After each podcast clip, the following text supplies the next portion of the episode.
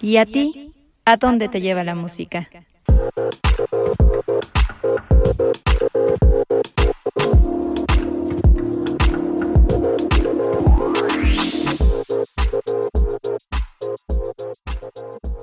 Si nos ponen la canción, el podcast.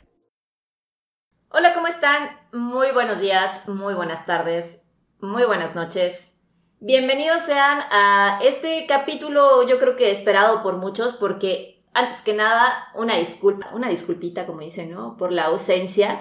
Me da culpa totalmente, pero pues la vida Godín, la vida Godín está gacha, amigos. No, no crezcan, no sean adultos con decirles que me han cortado la luz en dos ocasiones. Entonces, así está la vida. Mi Virgo este, solar y ascendente y mi tierra ha de estar muy enojado porque mi vida está hecho un desmadre. Entonces, amigos, culpa mía que no hemos estado presentes con ustedes en Si nos pone la canción, pero ya estamos aquí. Y tenemos un episodio muy especial, muy especial, se los habíamos estado anunciando pues ahí animosos porque es el soundtrack de nuestra vida.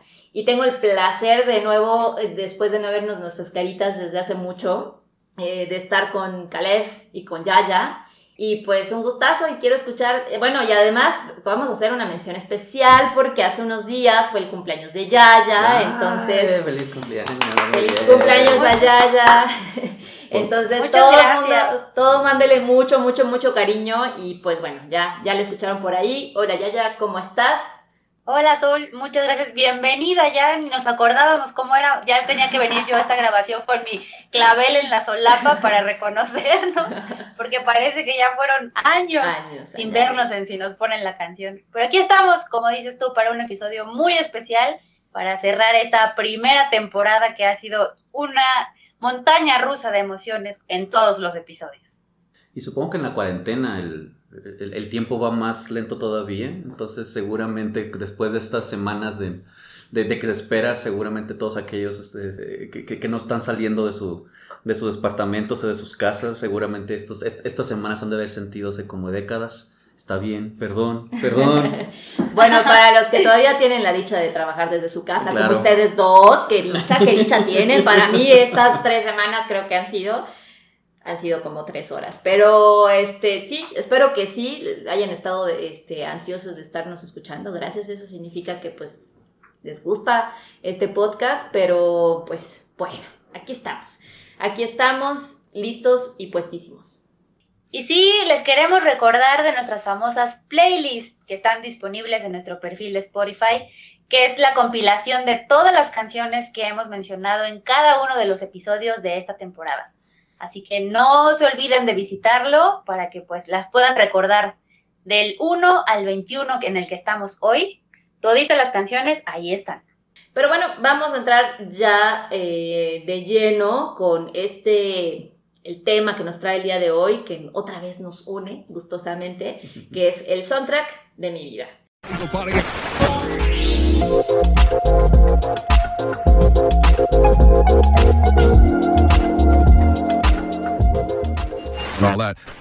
Como siempre, les pedimos a nuestra querida comunidad musical que nos mandara, pues, cuál es el soundtrack de su vida. Y tenemos ya, tuvimos varios participantes, que, que padre, porque tuvimos un chorro de participantes, entonces traemos mucha música el día de hoy. Primero eh, empezamos con Ana, que nos dijo tres canciones que son parte del soundtrack de, su vida, que es Into the Fire de 13 Cents, eh, Ben Ben María de Gypsy Kings, esta es porque su mamá ponía ese, ese acetato y le gustan bueno. Y Tears in Heaven de Eric Clapton. Madres, hablando de ecléptico, ¿no manches? Está por todos lados. Bien. Surtido rico, surtido rico. Como siempre, nuestros podcast escuchas traen, ahí un buen surtido rico, como bien dice Yaya.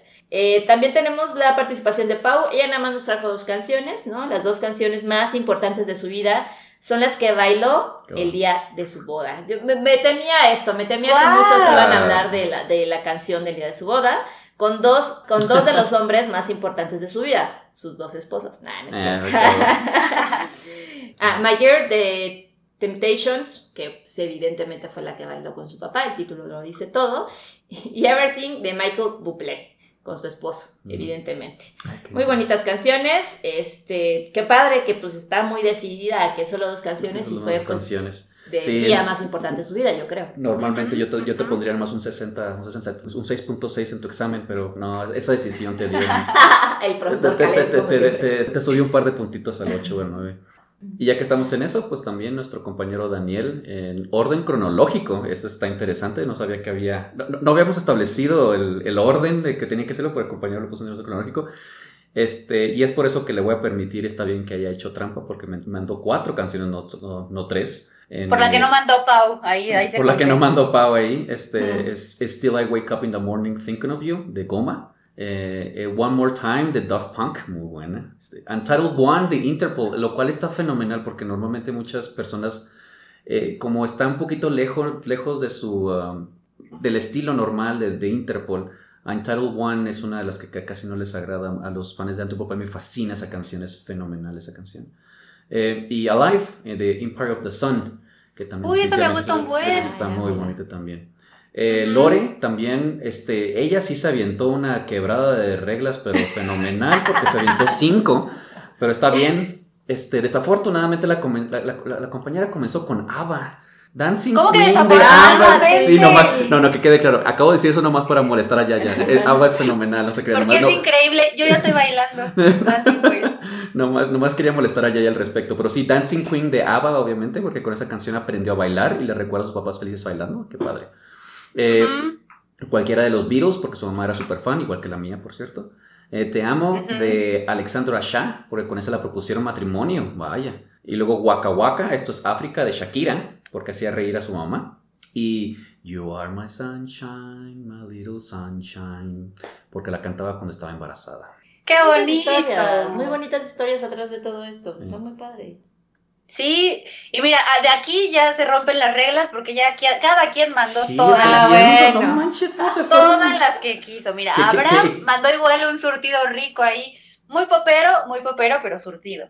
En primera, Enloquéceme de OV7. Que esa Abraham y yo le hemos bailando aquí evidenciando la edad y el ridículo, ¿verdad? La hemos bailado en innumerables ocasiones juntos. También nos mandó una canción que dice que parece que nadie más conoce más que él, que se llama Everything You Want de Vertical Mm, Horizon. No, espérame, eh, eh, eh, eh, eh. Aquí está una persona que la conoce. Aquí está una Bueno. persona que la conoce y es una fenomenal canción, fenomenal banda que desafortunadamente creo que hizo nomás como dos o tres álbums y se desapareció por completo. Fenomenal canción y aquí está alguien aquí que, que- que- her- hermano tuyo, mi buen, que sí conozco. Vertical Horizon. Otra que también hemos bailado en innumerables ocasiones y que de, de ella hablamos aquí en algún episodio, The Wickfield Saturday Night. Mm. Últimamente otra de la que también hablamos, es que Abraham es de, de mi club, entonces por eso compartimos tantas canciones. High Hopes de Panic at the Disco, también es una canción que Mm. forma parte del soundtrack de su vida. Su canción favorita de No Doubt, New. Y finalmente su tema de siempre, el tema de Beverly Hills 90210. 90210, tenemos un fan de los noventeros. Evidenciando los noventas totalmente. Y por último, Ricardo también nos mandó sus canciones después de una larga deliberación consigo mismo, que yo creo que sí, porque también le gustan muchísimas. En primera nos dijo Ni tú ni, ni nadie de Alaska y Dinarama, súper ochentera. Es la de Ni tú ni nadie, na- ¿En serio? Ajá, Esa es su canción. Esa. Sí. A ver, otra vez tú con tus benditos juicios, güey. Ah, Yo sé. por qué, yo sé por qué, porque le recuerda a su mamá que su mamá ya no está con nosotros, Ah, entonces ¿ves? Ah, sí, sentí yo sé que esa historia está detrás A ver, de yo, esa yo quiero ver a ver qué reacción tiene Azul después de la que sigue. A ver, la que Después, sigue. desde el del surtido rico que hay aquí también. Ya, Top bueno. Thumping de Chumbawamba. Yo creo Ah, que que es así, te- ajá, exacto, no, porque no, de, no. pues, Sí. de, de adolescente, claro que lo bailaste, sí, es como... Ah, bueno. ¿no? Y el mensaje además que dice así de, me Ah, pase algo, yo me levanto con la frente en alto. Otra, te- aquí tengo el surtido rico, Raise Your Glass de Pink. Es otra de las canciones que forma parte del soundtrack de la vida de Ricardo. I'll Fly With You de Gigi D'Agostino. Esa canción a mí me gusta muchísimo. buena. Y por último, ¿verdad? Saludos Ricardo, por ti de Velanova. Wow. No sé si decir algo al respecto, No pero sé ya, ya de nos dijo algo al respecto, pero entonces no sé queremos si abordar el tema. no, pero pues, Queremos abordar el sí, tema. si quieres saber el Digamos chisme que- completo, mándale un DM a Yaya y Yaya se los Ya, podrá les- explicar. les- les un dirá. Manden DM, solo diremos que compartimos esa canción en el soundtrack de nuestras respectivas vidas. Entonces, gracias por participar, Ricardo. Saludos, abrazos, saludos cordiales para ti. Y tenemos también a nuestra queridísima y por siempre participativa Angie Ah, Go- claro, ya ya me estaba preocupando. ¿Eh? Ella nos trae No Place de Bastic Boys, ¿por qué no? Ujú. De Arena de Lindsay Stirling, no sé quién sea esta chica, o si es chica, me imagino, ¿no? Pero bueno. Eh, evidentemente cuando leí esto dije, ay, claro, que le iba a mencionar porque ella se declaró en todo este podcast súper fan de Taylor Swift, Mm. que en ella nos Ajá, mandó la canción de. The Man. Entonces sí, Mm. ella se evidenció que pues sí, era súper fan de Taylor Swift. Y el pilón, la de Hop de Chainsmokers. Esa es una gran canción, esa me encanta. Ay, ese es increíble, Ah, sí. Entonces, muy Creo- bien, muy creo bien, que, Angie. Creo que es la razón por la que Angie ha perdurado tanto con, con- con nosotros, porque creo que nos pica a los tres. Acaba de mencionar tres canciones que a cada uno nos llegó. Le rebota, ¿no? Sí, No, sí, nos sí. rebotó. Y una que otra que no conocemos, puede ser. Pero no, sí, me encantó, me encantó. Y bueno, yo cuando vi su participación dije, claro que tenía que decir a Taylor Swift, obvio.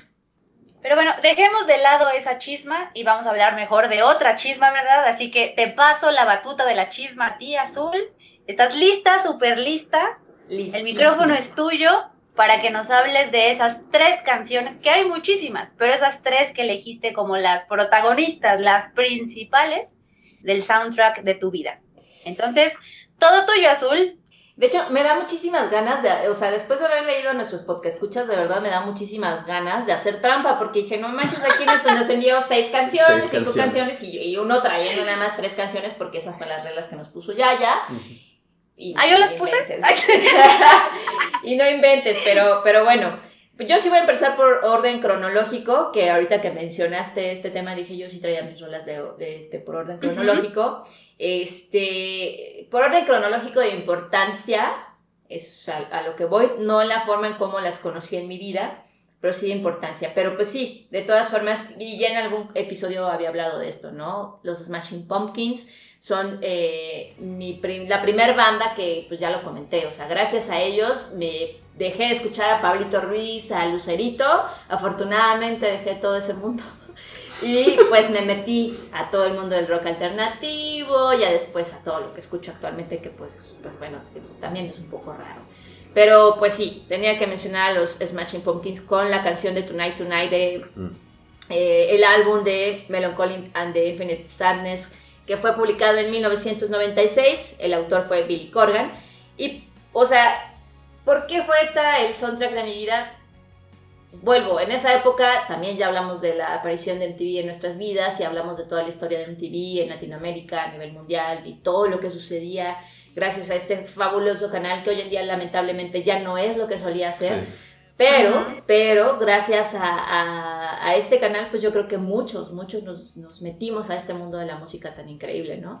Y lo que hizo voltear mis ojos a la pantalla fue el fabuloso, el fabuloso video de los Smashing Pumpkins. Mm. En realidad es, es increíble, tiene ahí eh, pues bastante, o sea, si lo conocen, ¿no? Tiene influencia cinematográfica, la canción musicalmente tiene toda esta banda, este, tiene toda esta banda sinfónica que la hace aún muchísimo más increíble, más allá de lo que pudo haber sido el rock, ¿no? Alternativo, tiene una inmersión de, de, del sinfónica preciosa, ¿no? Entonces, visualmente y musicalmente era una canción súper atractiva, súper eh, novedosa, ¿no? Y además, lo que siempre me llamó la atención de los Smashing Pumpkins, que siempre que lo digo la gente me dice, es lo peor de los Smashing Pumpkins, es la voz de Billy Corgan, ¿no? Ah, bueno. Una voz tan chillona, un poco nasal, ¿no? Que pues no hacía para nada increíble o llamativo este proyecto musical, ¿no? Que son los Smashing. Pero a mí pues justamente lo que también siempre he dicho, ¿no? Me gustan las cosas raras, ¿no? Entonces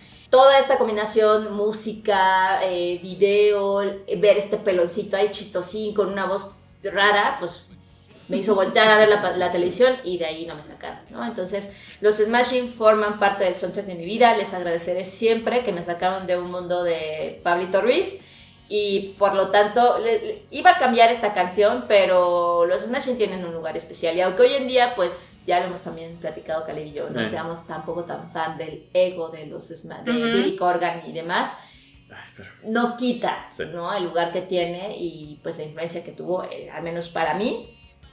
Y yo creo que, como lo mencionamos Caleb y yo alguna vez, que tú no estuviste en ese episodio, ¿verdad, Azul?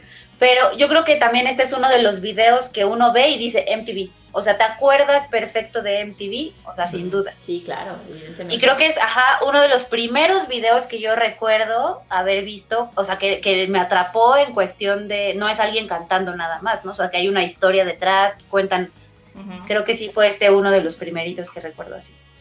No, y también el hecho de que, o sea, eh, siempre hay una canción que define una década del, o una, o una temporada, pues, de la de, de, la vida de MTV. O sea, Michael Jackson al inicio, después llegó definitivamente, llegó Wham en su momento, etcétera, etcétera. Nirvana cuando comenzó toda la parte de, este, del grunge.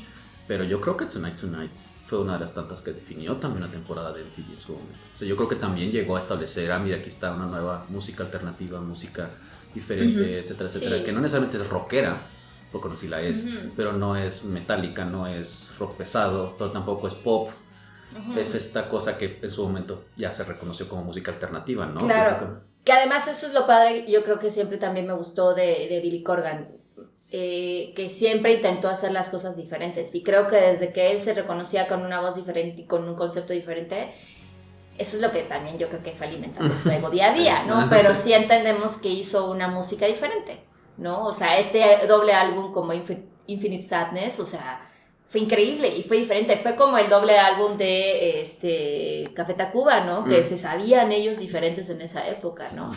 Y después tuvimos a un Billy Corgan haciendo un poquito más electro, un poquito de, de venir de un Gish o Pieces Skyler que era súper denso y dark Mm. sacó esto. Entonces siempre trató de hacer cosas diferentes que no lo puedes encasillar precisamente en un rock pesado o algo así. Siempre era una propuesta diferente en cada disco hasta que se echó a perder. Ya está, ya está.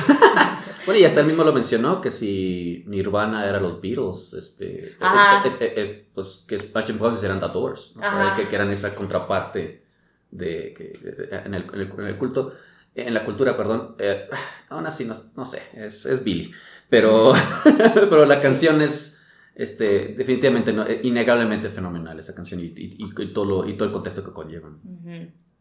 Y pues bueno, eh, la segunda canción que traigo es una canción que evidentemente eh, en algún punto mencioné a los Ya Ya y dije y mencioné. En el episodio vamos a hablar de esta canción de los Ya Ya porque son importantes para mí.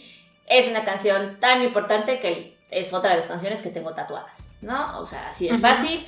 Este, es la canción de Maps, eh, del álbum Fever to Tell del 2004, ¿no? Esta canción, sabía pues... Que es agarrar esa canción. Sabía que es agarrar esa canción.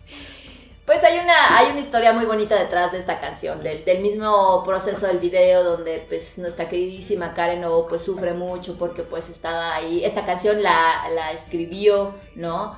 Marcus Please Stay, ¿no? Entonces, este, que es el verdadero significado de la palabra Maps, ¿no? Entonces, pues tienen historia bien cursi, ¿no? Bien triste, cosas que me fascinan.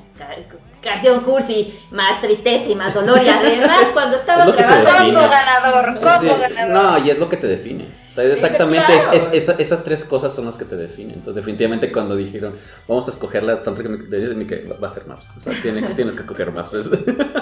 No, y además la, la, ejecución y la grabación de ese video trae una historia también triste, ¿no? Porque no nada más le escribió y le dijo eh, a Angus, o sea, por favor quédate porque este güey pues eh, le ofrecieron un trabajo y entonces ella le hace esta canción de por favor no te vayas, o sea, y chillándole para que no se vaya el vato. Pero además cuando graban este video, el vato pues como que ella le invita a que llegue a ver la grabación del video, el vato llega súper tarde, la morra ya estaba toda angustiada, entonces le dice... La audacia. La sí, audacia. sí, sí, entonces le dicen así de, pues güey, Karen, ya tenemos que grabar, ya llevamos tantas horas esperando, este güey no se aparece, pero pues, no mames, ¿no? Entonces, pues ya dice, pues ya ni Pedro, no vino este vato, y entonces se pone a cantar la canción y el vato aparece, ¿no? Entonces es cuando en el video ustedes ven a Karen, ¿no? Así llorando, porque literalmente está llorando porque lo ve y llegó bien pinche tarde y el güey de todas formas se fue y la dejó, ¿no? Entonces, pues es la historia de mi vida o de, todas las semanas, pero, pero pues la canción es bonita, eh, la forma en cómo inicia esa rola, no te esperas que sea una canción tan triste, ¿no? El rasgueo de la guitarra es algo que siempre me enchina la piel, pero yo la escogí porque es una frase súper, súper poderosa la que dice en el coro de Wait, they don't love you like I love you, que en realidad esta historia me gusta la canción, pero esa frase para mí es poderosa porque es algo que me gusta pensar otra vez, que estos mensajes de estas canciones, me gusta pensar que yo misma me digo esto. Entonces, antes de permitir que alguien me haga daño, antes de permitir que cualquier otra situación vaya por encima de mí, eh, de mi vida personal, digo, espérate, ellos no te aman como yo te amo, ¿no? Entonces es algo que me gusta decirme, ¿no? Que a veces me falla, pero que trato de hacerlo como religión, de no, no permitir que nada pase por encima de mí. Entonces tengo este tatuaje en la costilla del lado izquierdo, tengo una cosita aquí en la muñeca que me indica cada vez que la quiero escuchar, le doy play y es como esa simbología ahí medio mensa, pero pues a mí me gusta, ¿no? Y es un tatuaje más en mi querido cuerpecito. Y la última es mi canción adorada, adorada, adorada de la vida. Esta es la canción. ¿Quién quedamos que también había hablado de esta canción? ¿Lorelei? Creo que sí, ¿no? Que tú dijiste. Sí, ella me parece que sí. No me acuerdo si fue en el pasado o el antepasado, pero estuvo presente. Que, tú mencionaste que nos podíamos ir a echar un cafecito este, y a platicar largo y tendidamente. Te invito, Lorelei, ese cafecito, unas chelas, unos drinks, unos jeans y cantemos y bailemos juntas Goodbye Horses de Culázaros. amo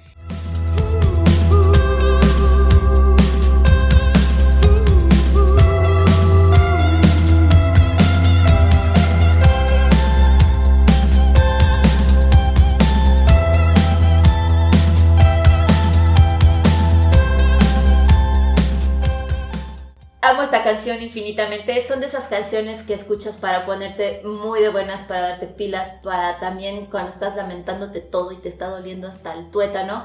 También la pongo, me hace llorar, me hace feliz, me hace bailar, me hace gritar, todo. O sea, esta canción lo tiene todo al mismo tiempo. Eh, me encantó porque la descubrí, bueno, este, vamos a hablar, eh, el autor es William Garvey de 1988, este, del álbum Married to the Moth. Eh, esta canción, como evidentemente cualquiera que la conoce, pues va a ubicar perfectamente que perteneció al soundtrack de eh, El silencio de los inocentes.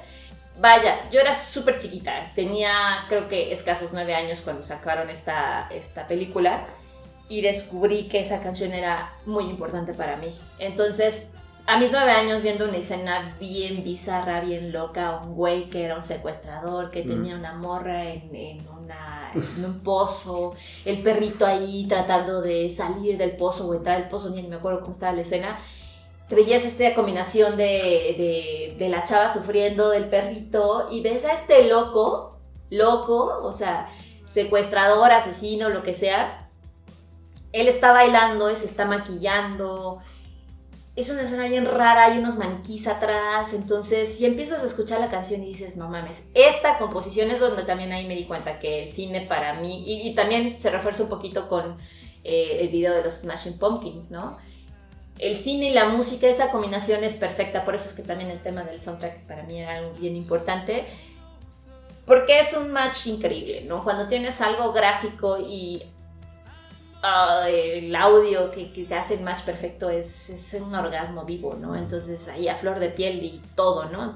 Entonces, pero a mis nueve años veo una escena tan bizarra y un vato que se está maquillando que dice, ese hombre, es mujer, y luego al final se hace un, eh, un zoom out de la escena y ves al tipo que ya se termina de maquillar y entonces trae un kimono y al final se esconde el miembro entre las piernas y abre los brazos y ves los, los maniquís atrás y tú dices güey, esa zona está muy loca. Y yo tenía nueve años y decía, oh, me estaba explotando la cabeza y dije, eso es fantástico, ¿no? Es lo que te preguntaba, ¿se, te hizo bonita la escena? Se me hizo maravillosa. Ah, sí, porque yo también sentí ese momento sobre esa escena. Porque es como, this is fucking weird, pero Ah, this is really Güey, yo creo que fue una de las primeras veces que me mojé en mi vida. O sea, fuertes declaraciones, yo lo sé, pero yo creo que sí. O sea, fue muy loco. Fue muy loco, o sea, el sentir la angustia y decir, ay, no, el perrito y todo, ¿no? Y ver a este vato y terminar, culminar así la escena. Y la historia atrás de esta canción también está bien bella. Hay una, quien compuso y canta esta canción desapareció, ¿no? Ella tuvo el sueño de ir a Nueva York y de buscar a alguien que impulsara su carrera, lo encontró. Este güey eh, también tiene otras películas más allá de El silencio de los inocentes. Pero pues no se sabe qué pasó con esta tipa. Era una... ¡Qué fuerte! Afroamericana, ajá, o sea, era una afroamericana, cumplió su sueño, eh, este, alguien la descubrió ella siendo taxista, llevaba ahí siempre su demo. La sacaron al estrellato con esta canción, tuvo otras este, participaciones en, en, otras películas, pero quién sabe qué pasó con ella. Hay muchos mitos urbanos, pero vuelvo, también una historia muy weird atrás de esta canción, ¿no? Entonces, como que todo otra vez vuelve a ser como de, ay, sí, lo que me gusta, cosas muy raras, muy este, bizarras, pero cuando necesitas el shot de algo, de tristeza, de alegría, de subidón, de bajón, que a mí me gusta mezclar como estas emociones, siempre Goodbye Horses es esa canción que lo tiene todo. Sí, no manches, y esa es una combinación interesante, esa no me has platicado de esta historia, digo, me has platicado de esta canción, pero no, no, no, has llegado a esta profundidad. Eh, pero sí, ahora que lo menciono ya, eso, explica por qué tienes tantos gustos raros. Ah, sí, no hagan eso con sus hijos, o sea, no, no les, no sé, porque no sé qué estaban pensando mis papás cuando decidieron ir a rentar, porque en esa época se rentaban las películas, este, y cuando vieron una película tan weirda nos debieron de haber sacado de la sala, pero pues ahí estuvimos muy contentos y yo descubrí la mejor canción de, de mi vida. Este, esta pregunta justamente de cómo crear este soundtrack tu vida, este fue una, fue, más o menos, eh, hay varios lineamientos que se recomiendan, específicamente de, un blog de la compañía tecnológica Sandisk, en el que Kate Crane da las siguientes recomendaciones. Eh, crea el hábito de hacer mixtapes. Hoy en día los mixtapes suelen ser lanzamientos independientes de artistas de hip hop. Sin embargo, hace décadas se trataba de bobinas efímeras de película magneticada, es decir, los cassettes que escuchabas en tu Walkman. Bueno, uh, evidenciando la edad. Bueno, tu Walkman será más bien el Walkman de tu papá o de tu abuelo, ¿no? Seguramente. Oye, no, yo sí tuve Walkman. Tenía Walkman. Tenía, sí, Estoy diciendo que están viejas las dos. Ese es el chiste. En fin, el punto está. el punto está que. Gracias. Luego Después de los de que ya haya cumpleaños, de, ¿te atreves a decirle eso? No, te pasa. Pues con más razón, esa es evidencia de que ya estás vieja. O sea, eso es. ya. No, bueno.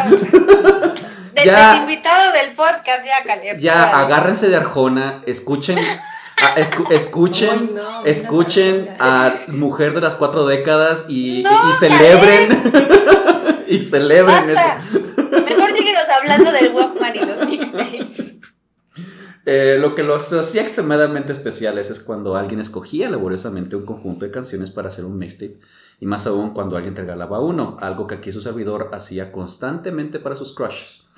Este, luego, de los, luego de los cassettes vinieron los CDs y después los reproductores MP3 antes del streaming, pero los mixtapes han perdurado y definitivamente han evolucionado hasta hoy en día. Como nuestras playlists ahora, sí. Las de si nos ponen la canción. Claro. Como ejemplo de todas estas playlists que ya lo mencionaba, está Dacus Thompson. Él es un escritor con sede en Nueva Orleans que comenzó a hacer su lista de reproducción anual en 2003. Y pues digamos que el experimento fue enviársela a 50 de sus amigos. Les envió 100 canciones que había encontrado a través de los primeros servicios de descarga de aquella época, cargándolas a Dropbox y vinculándolas desde ahí. O sea, era así como de, aquí les voy a dar el link de mi mixtape, ¿no? Que ya era un poco más moderno, ya no eran cassettes, ya era este, música que estaba almacenada en la nube. Y ahora ya esto creció y cerca de 200 amigos reciben cada año la lista de Thompson como un regalo. Eso está muy cañón, ¿no? Porque todo el trabajo que conlleva para él hacerlo tiene un gran significado. O sea, él, dijo textualmente, cuando vuelvo a leer y escucho alguna de las listas de reproducción, me inundan los recuerdos. Es como un scrapbook de música donde todos tenemos recuerdos diferentes. Eso está bien, cañón. Bueno, que es a veces un poquito los pequeños regalitos, detalles que das cuando mandas una canción. A mí me encanta, y de hecho mi perfil de Bumble dice, nos llevaremos bien si nos compartimos música o me compartes música. Ajá, me encanta, para mí es un gran detalle que, ten esta canción, te puede gustar. Y él hace todo un trabajo fenomenal, está cañón. De hecho es interesante porque él hace, literalmente hace unos dos, tres días, con mi actual pareja, estábamos regresando. eh, bueno, es una larga historia, pero bueno, el punto es que íbamos, íbamos en el carro y ella dijo: Voy a poner la lista, de, la- mi lista, mi playlist para hacerme sentir bien, porque andaba de buen humor y quería, quería seguir la fiesta, ¿no? Entonces, como que, entonces puso una lista y dije: Ay, creo que no he escuchado tu lista completa y ya era un, era un viaje largo. Entonces dijo: Ah, pues mira, te la pongo de una vez. Y salió una canción, no voy a decir cuál porque me dice que por ahí va, Ujú. hay algo ahí. El punto está en que eh, esa canción me quedé como que, ah, qué padre, sí, esa canción está bien padre. Y yo pensé que era que pues cuando lo estamos conociendo también hicimos eso, también nos, nos compartimos muchas canciones.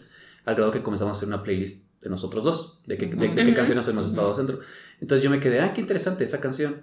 Y yo pensé, porque ya, ya tenemos como ciento y garra de canciones en esa playlist, dije como que ah, seguramente yo le paso esa canción a ella. Se quedó, no, esta canción yo la tengo en esta playlist de hace mucho tiempo. Dijo como que esa canción nadie la conoce. Y se quedó como que pues, yo, yo sí. Y en ese momento, si antes la amaba, ese es el momento me quedé como que, güey, estamos, Ah. estamos para los dos, ¿no? O sea, porque es como que, y, y creo que regresa a lo que tú mencionas, o sea, el hecho de que, ah, mira, esta persona vio la, o como si escuchó la canción, le resonó igual, es que- y, y entonces, nadie más como yo, entonces hay, como que ahí está el vínculo, ¿no? Ahí está el vínculo entre los dos, como que, oh, qué padre está, es- this is meant to be, de alguna manera, ¿no? Entonces, Claro. son bien bonitos. Pero bueno, otra de las recomendaciones, que creo que esta azul la mencionó también en algún episodio, el ser asertivamente curioso. O sea, sí, porque Spotify te crea todo tipo de listas de reproducción que están basadas en tus gustos y en lo que escuchas y demás y que están ahí eh, relacionadas. Sin embargo, esta no es la única opción para que puedas ampliar tus horizontes musicales. O sea, lo que dice Julia Sterling, eh, una cantautora, es que los algoritmos pueden resultar de pronto un poco aburridos. Por lo que lo que tenemos que hacer es mantener la mente abierta y abrir paso entre todas las recomendaciones que podamos encontrar. O sea, seguramente puede haber grandes sorpresas que pueden convertirse en tus nuevas canciones favoritas o en tus nuevos artistas favoritos.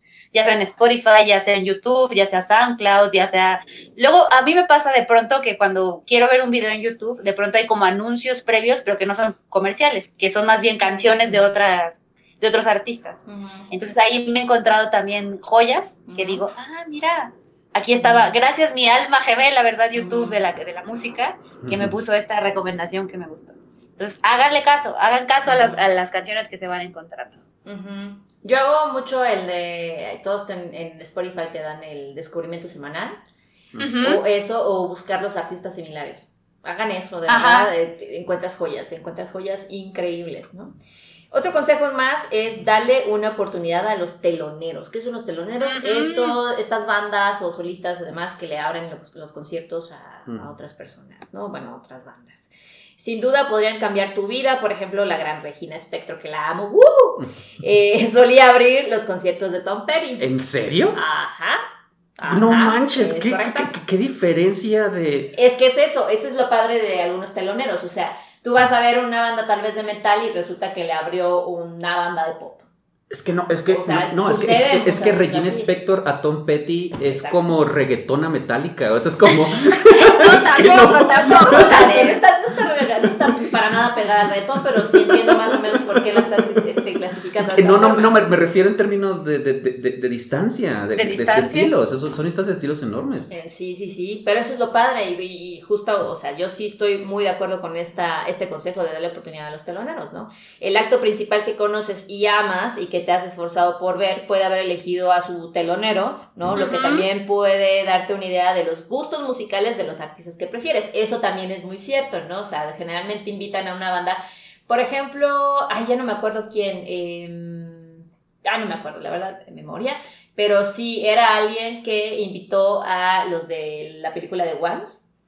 Ah, sí. Este, Sí, este- no este- recuerdo este quién era. Ajá, pero cuando esta persona los vio y vio más que nada la película y dijo, no manchen, están bien interesante, investigó sobre ellos y los empezó a invitar a abrir este su concierto, ¿no? Y puede, y puede ser más bien que son invitados porque a la banda o al solista o al cantante Les gustan, les sí. gustó, ¿no? Y no Ajá. necesariamente tiene que ser una banda que, se- que cante su género, ¿no? De hecho, una de las Claro. bandas, una de las bandas que más me fascinan hoy en día es 65 Days of Static. Ajá. Y, y la razón por la que los conozco es porque un amigo los vio abriéndoles a The Cure. Y es Ujú. como, y es bien raro porque la- el tipo de música que presenta 65 Days no es tan lejano como de Regina Spector a Tom Petty como son hacia The Cure, pero sí están más o menos alejadones. Pero cuando lo están escuchando era una fenomenal, se quedaron con un match.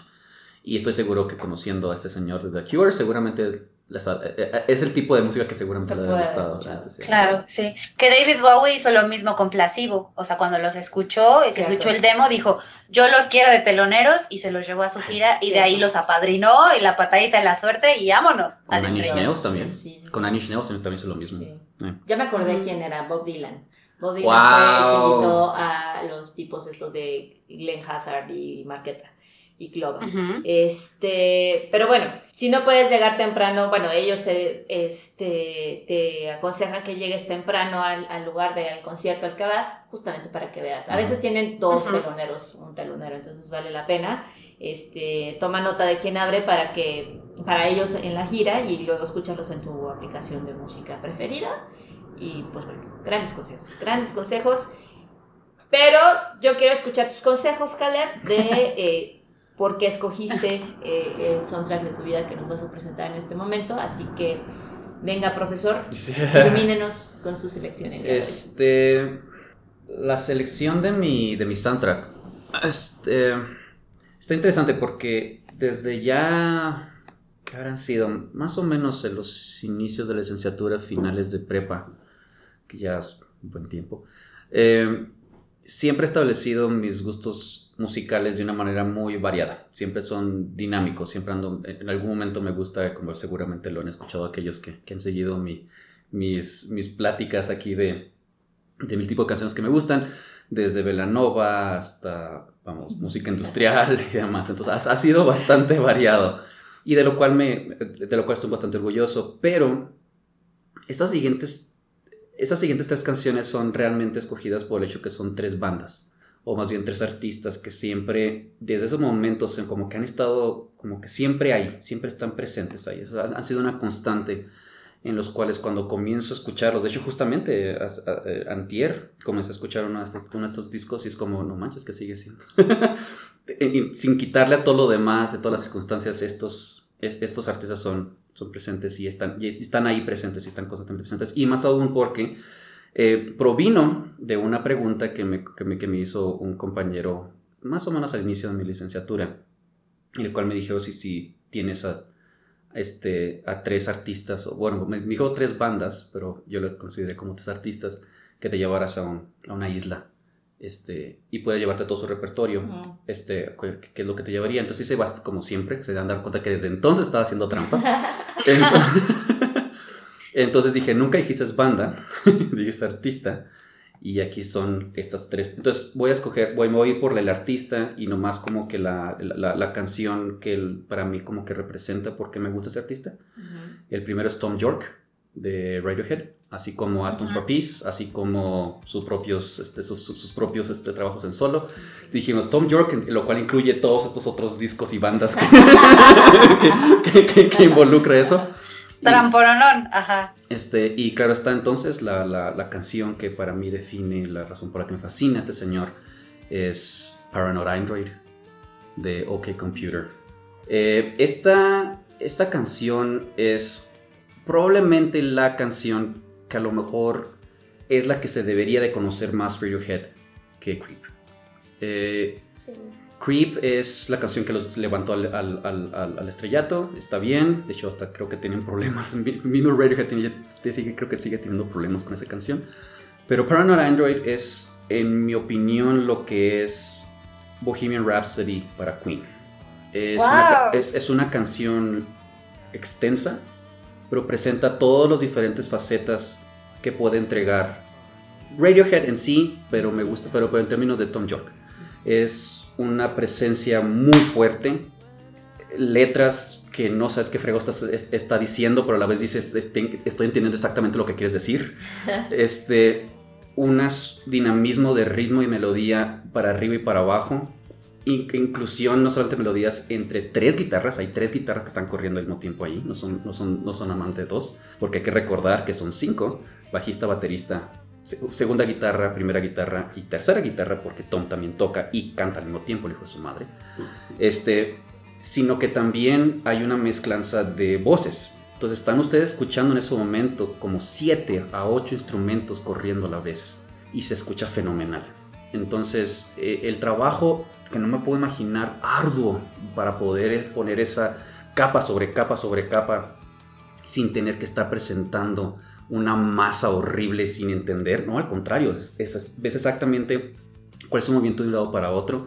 Es, es una canción que se puede tocar en, en concierto y tú puedes cantar junto con tu amigo y con el tuyo y él está haciendo diferentes cosas que lo tuyo y se está escuchando bonito al mismo tiempo, entonces estás armonizando con tus amigos, etcétera, etcétera. Y más todavía porque de las tres veces que me ha tocado verlas, lo, han sido este, en, en, el exterior y cada vez que llega esa parte en la cual dice Rain, Rain on Me, me ha tocado que llueve. Entonces ha sido fenomenal que es ha caído siempre. Es exactamente, es como que cómo le hace este güey para que siempre que llega la parte de llover me ha llovido en esos momentos. Ha de traer tatuado un plano. A lo mejor. No sé. A lo mejor. Entonces, ese es este Tom York. El siguiente compañero de la lista es Trent Reznor de Nine Inch Nails de este... acaba de ser su cumpleaños. De, ese, bueno, es incontable este, cosas que, de trabajos que ha hecho con películas, habíamos platicado bastante al respecto de ello, así como etcétera. Y la canción que yo, este, que, que, he decidido poner como lo que representa para mí Trent Reznor es And All That Could Have Been.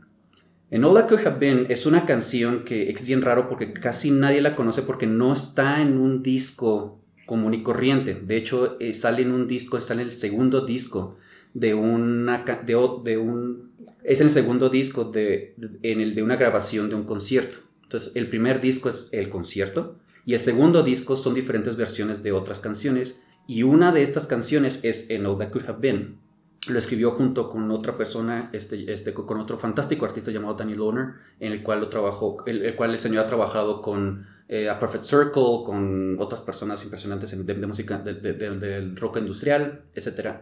Pero en All That Could Have Been me fascina porque el sentimiento que presenta en esa canción es una canción que es exactamente igual de triste que feliz. Estás exactamente diciendo todo lo que pudo haber sido, pero mira todo lo que pudo haber sido. O sea, lo, lo, está viendo desde el punto de vista como que... Ah, ¡Madres! pero, ah, Ok, pues mira qué padre. O, sea, la paradoja de la felicidad. Ajá, pues la paradoja de la felicidad, pero a la vez tristeza. Es, es exactamente el punto de Trent, en el cual te está diciendo, qué triste, pero qué felizmente, qué felizmente triste, ¿no? O sea, es como, no sé, es algo tan, tan raro de Trent de esa manera.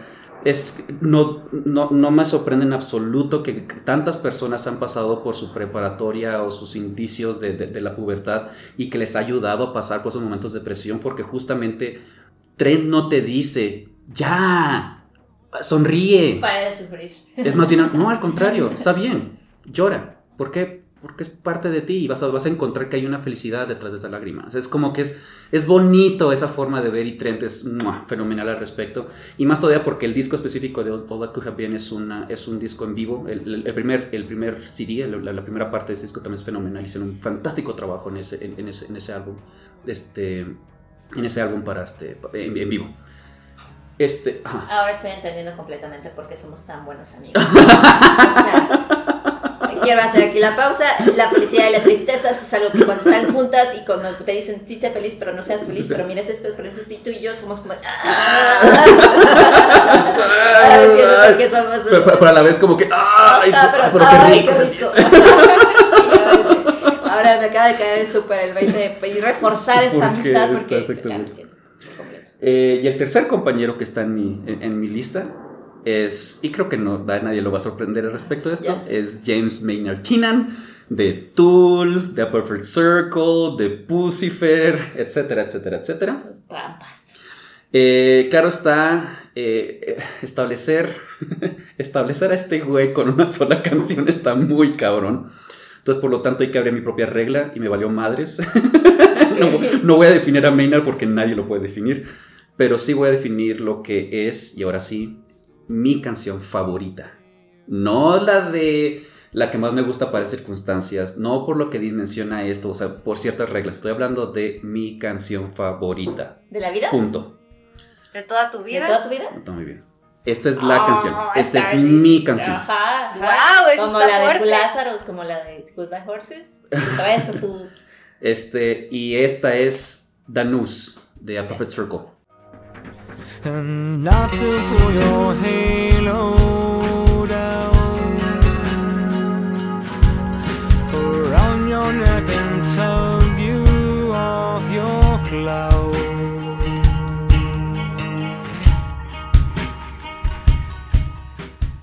Danus de Perfect Circle es una canción que en mi opinión es una canción que es perfecta. Para lo que a mí me considero la razón por la que me gusta mucho la, canción. Es una canción que comienza tranquila, cree que estás hablando de algo muy tranquilo, te da un chingadazo bien cabrón al inicio, en medio, te hace sentir como, ay güey, esto es más pesado de lo que creí, y luego te hace venirte al mero final. Además de, tiene una letra que se puede interpretar de muchas maneras. De hecho, yo he hecho una, una historia corta de lo que yo creo que se trata la canción. Maynard ya mencionó de qué se trata la canción y obviamente es, es el caso, pero no sé, hay una, hay, una parte de esa canción que está, que, que- está, que- está por ahí. No voy a entrar en caso de qué se trata la canción para mí. Busquen mi blog. Rascón, ahí hay una, hay, una, ahí está, ahí está mi historia corta al respecto. Pero es una canción que trata de una persona a la cual yo no quiero llegar. Es como mi contraejemplo. Una brújula te funciona también si te apunta hacia el norte, así como si siempre te apunta hacia el sur. Y es como que es, esto no quiero yo ser. Ok. Y esta, y esta letra es una letra perfectamente enclausa, una persona que está diciendo, miren qué chingón soy por lo que solía ser. Y es como, mm, no, mi buena, lo que solía ser ya está allá. Necesitas seguir caminando, ¿no? Y esa parte es algo que me gusta mucho. Y más todavía con la manera, esa fantástica letra. Es una de las pocas canciones que le he puesto atención a la letra. En la cual dice que ten cuidado con que ese halo que te acabas de poner en tu cabecita no se baje tu cuello y te, y te ahorque.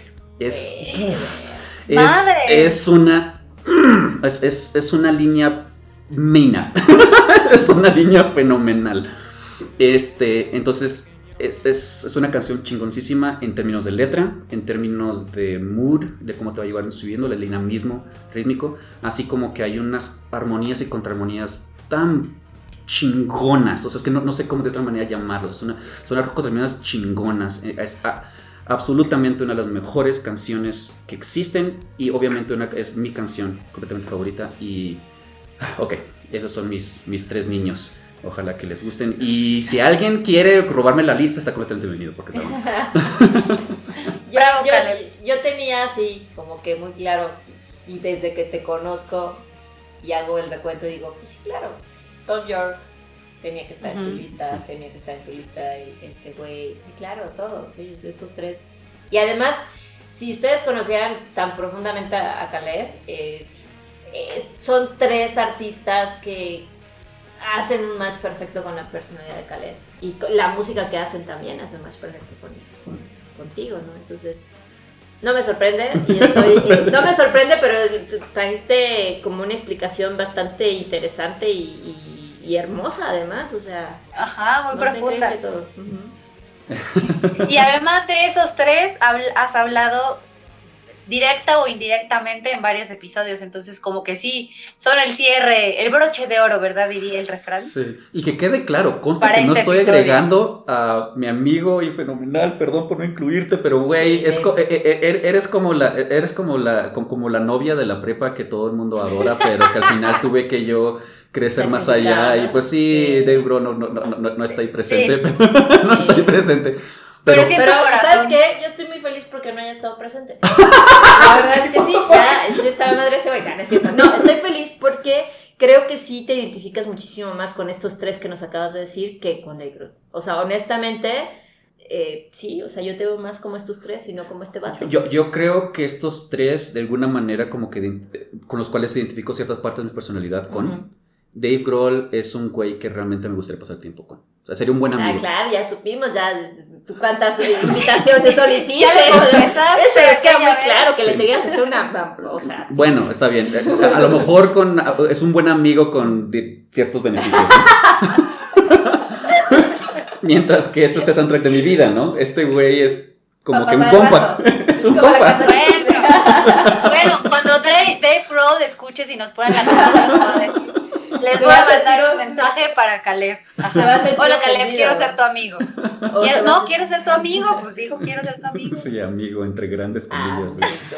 Como muchas veces nos pueden ofrecer, ¿no? Nos pueden dar la oferta. Quiero ser tu amiga, ya, ya. O tu amigo, ya, ya. Quiero ser tu amigo. Amistad con, con premio. Amigo, exacto. Ajá. Man- con premio de, aquí, de te van, aquí te van un chingo de canciones porque somos amigos. Ajá, exacto. Ajá. Ajá. Sí, así que no, no convienen esas amistades, oigan. Pero miren, muchas veces, como hemos hablado de Dave Grohl, de Tom York, también hemos hecho referencia al poder de la música en muchos episodios. Y hemos hablado de cómo es un recuerdo prácticamente imborrable, o sea, que se nos queda en la memoria para siempre. E incluso esto puede suceder en casos donde las personas pues tienen ya un deterioro cognitivo, o sea, que, que realmente los efectos y los recuerdos que va entretejiendo la música pues ahora sí que no hay poder humano que los quite. Por ejemplo. Eh, lo que hicieron eh, en torno a las personas que tienen Alzheimer fue el tema central de un proyecto llamado Live Soundtrack, la banda sonora de mi vida. Este proyecto fue dirigido entre el Barcelona Beta Brain Research Center de la Fundación Pascal Maragall y se llevó a cabo en una escuela de, Barcelona, la Escuela de la Salud de Sabadell. La Fundación Avan también participó y el Grupo de Investigación en Tecnología Musical de la Universidad Pompeu Fabra. El objetivo del proyecto fue estudiar los beneficios que aportó escuchar una selección de música personalizada a 16 personas con, con demencia. Además, se pretendió acercar a 11 jóvenes de bachillerato de la Escuela La Salud de Sabadell al entorno de las personas afectadas y guiarlos en el desarrollo de una investigación en su contexto escolar. Para ello, compartieron diferentes sesiones con personas afectadas de Alzheimer en la que escuchaban canciones y midieron los efectos de la música en su estado emocional y conductual. La idea inicial de este inspirador proyecto surgió de un documental llamado Alive Inside de Michael Rosado Benet, en el que se muestra el efecto revitalizador de la música en personas con demencia. El argumento es que, y citamos, las canciones que han sido importantes en determinados momentos de su vida sirven hoy para que personas que sufren Alzheimer puedan reconectar con experiencias del pasado, revivir emociones y ser de ayuda para facilitar la relación con sus familiares y cuidadores. Definitivamente este, es, es indudable el, poder de la música, ya lo he mencionado varias veces, ya he presentado evidencia académica, bien justificada, con sus estudios y demás. Verifica. Pero también, pero al final es importante considerar que la música justamente es una perfecta moldación de estas dos partes de nuestras cabezas.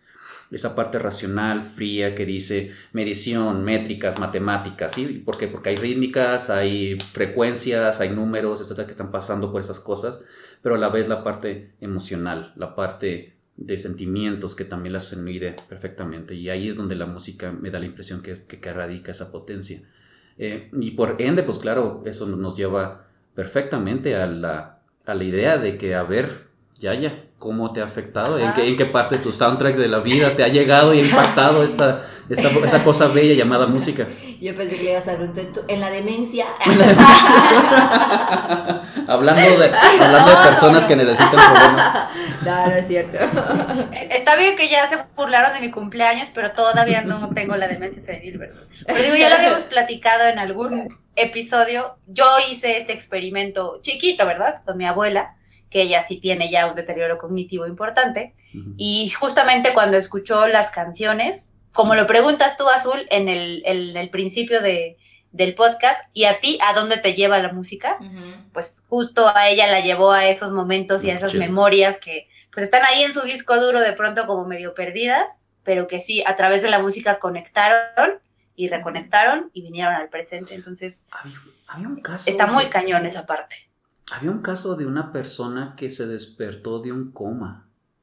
Cantando una canción. No, bueno, seguramente, pero re- recuerdo muy bien que la razón por la que se despertó del coma fue porque escuchó el tema inicial, o sea, musical, del inicio de esta serie de televisión de Seinfeld, de los noventas.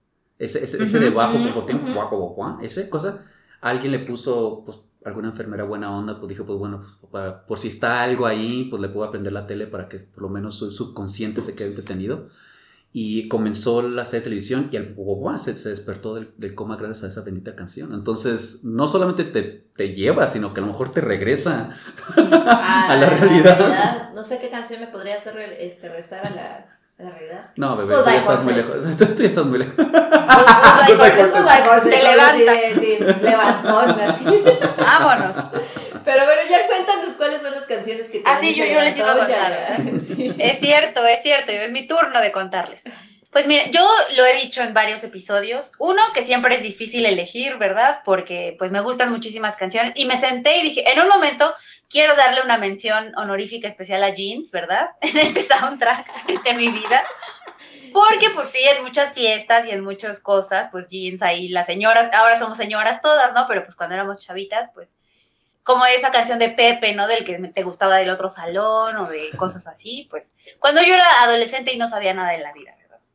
Pero también, porque seguramente quien va a escuchar va a decir, ¿cómo no puso a Jeans? Pues ahí está una mención honorífica. Pero algo que yo he dicho también es que tengo una playlist que se llama Crecí escuchando Universal Stereo, porque real crecí escuchando Universal Stereo.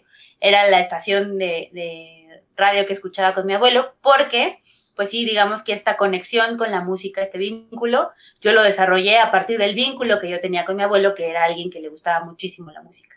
Entonces, una de las canciones, o sea, cuando me senté como a pensar en estas canciones que hayan marcado momentos de mi vida, creo que una de ellas, sin duda, es África de Toto. Que canción, eh, pues, ruquita, ¿verdad? Muy, muy universal estéreo. Es de 1982, del álbum Toto 4, eh, de los autores David Page y Jeff Porcaro. Según Wikipedia, ¿verdad? Nuestra fuente del saber, en 2015, o sea, porque uno escucha la letra y como que dice, pues si habla de África, no habla de África o qué está pasando ahí. Y sí, Page ex- explicó que la canción trata sobre el amor de un hombre por el continente africano, ¿no? O sea, no es de un romance, no es de amor entre personas ahí romántico, no.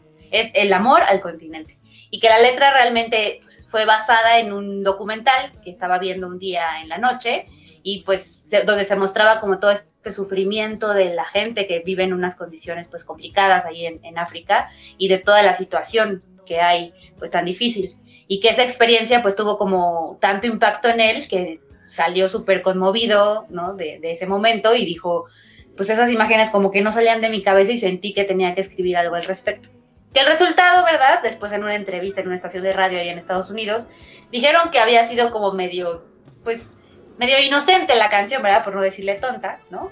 Porque pues solamente eran, eh, o sea, como que era una canción muy sencilla, ¿no? Que hablaba sobre el Parque Nacional del Serengeti en Tanzania y que en su momento pensaron que la iban a guardar mejor para después, ¿no? Como para hasta, hasta un álbum de solista o como algo distinto porque algunos miembros de Toto pensaban que no sonaba, o sea, que no tenía el sentido como de la banda. Ay, qué ¿no? bueno, Digo, qué bueno que es- el sonido, es, es algo que sonido, siempre sí. he dicho. Es algo que siempre he dicho. Como que esa canción no es de todo. En fin, ajá, a las O palabras. sea, ellos lo sabían, ¿no? Y, Sí. y sí, es una canción como pues, pues sí, como muy simple, muy simplona, o sea, deja de simple, simplona. Pero realmente, o sea, pues se convirtió, ¿verdad? Porque creo que a muchos nos gustan las simplonerías, en un super hit desde que la lanzaron. Llegó al número uno del Billboard Hot 100 y pues se ha convertido en una canción, realmente un clásico del soft rock hasta nuestra época. O sea, viene desde ahí los 80s hasta acá. Y pues eh, a finales de 2018 eh, hay un- hubo un experimento muy, muy particular que me llamó la atención, que fue un artista africano, namibio-alemán, instaló, hizo un- una instalación titulada Toto Forever. ¿En qué consistió esto? En que pues mientras estaba de regreso a su casa eh, con su familia allá en Namibia, lo que hizo fue colocar seis bocinas sobre pedestales individuales, ¿no? Como en un circulito, que estaban conectadas a un reproductor MP3 que solamente tiene África de Toto. Y todas estas bocinas funcionan con energía solar, con la promesa de que por toda la eternidad en ese punto específico del planeta se va a reproducir todo el tiempo África de Toto. Llévenme. Nada más la va a chotear. Nada más la va a chotear. ¿Por qué hace eso? ¿Por qué Pero hace ¿quién eso? la, ¿quién la va a escuchar ahí al medio de la nada? Yo creo. Pues los pobres elefantes van a comenzar a matar. Y para mí es significativa, digo, después de todo esto que les conté, porque a mí me recuerda como esa época donde yo era niña, ¿no? Y entonces iba en el carro con mi abuelo y la escuchábamos. Y pues a mí como que me da cierta tranquilidad la melodía, o sea, como que la música me calma, me tranquiliza, así como de, ah, sí. Pero más allá de eso, como que la recuerdo mucho a, a esas veces que íbamos a donde fuéramos, en Universal Stereo salía África de Toto. Entonces la tengo como muy presente de, de esa época ochentera, noventera, en la que yo iba en el carro con mi abuelo. La segunda canción, ¿verdad?, que traje es un poquito más moderna, pero no tanto. Ya yo creo que no tardan en tocar a The Killers en el Universal Stereo, ¿verdad? y, y justamente les hablo de Read My Mind, del famosísimo Sam's Town de 2007, ¿no? Escrita por todos los The Killers. En una entrevista, Brandon Flowers dijo que Read My Mind, pues, era prácticamente la mejor canción que habían podido componer como grupo, en general. Y yo estoy de acuerdo, ¿verdad? Yo, como la autoridad de si nos ponen la canción que soy, tienes mis 25 puntos, Brandon Flowers. Y en 2017, en un Facebook Live de un QA que hizo ahí con los fans, eh, dijo que, pues, independientemente de que sea la canción la mejor escrita por ellos, es su canción favorita. Estoy de acuerdo, Wow. tienes mis 25 puntos, somos compatibles, Brandon. Si quieres invitarme a salir, yo acepto. Lo que él explicó es que no importa si estás en un bar, si estás en una arena para conciertos gigantes, si estás en un estadio, si estás en un festival o si estás en un concierto con 50 personas, donde estés, en el momento en que Read My Mind suena, el ambiente que está en ese lugar va a cambiar por completo. Y sí, yo lo comprobé en el concierto de 2018 cuando vinieron al Foro Sol, que creo que fue uno de los mejores conciertos a los que yo he ido en mi vida. En el momento en el que tocaron Read My Mind, bueno, la gente se volvió, nos volvimos, ¿verdad? Nos volvimos completamente locos. Influyó también, influyó que a mí me tocó el día, que no sé si se acuerden, de un chavo que se llamaba el famoso José Luis, un baterista que subieron a tocar al escenario cuando, eh, pues ellos hacen como un- una pausa en, en todos los conciertos que hacen durante sus giras para invitar a un fan a que suba al escenario a tocar con ellos una canción que se llama For Reasons Unknown. Y en este eh, concierto de México eligieron a un man que después en una entrevista él confesó que estuvo ensayando, bueno, todos los meses que pudo, estuvo ensaya y ensaya la canción por si le tocaba, pues hacerlo dignamente. Y cumplió su sueño de treparse al escenario y tocar con ellos y bueno. La verdad es que lo hizo tan bien que pues, o sea, ya, ya traíamos como la energía de ese momento José Luis, para cuando llegamos a Read My Mind, pues ya perdimos completamente ya la noción de dónde estábamos y nos ganó la emoción. Fue una, una decisión difícil, ¿verdad? Porque estaba aquí entre Placebo, otra vez traer algo de Placebo, que ya los había mencionado, y dije, no, ya les di su lugar, entonces ya Placebo ya tuvo lo suyo.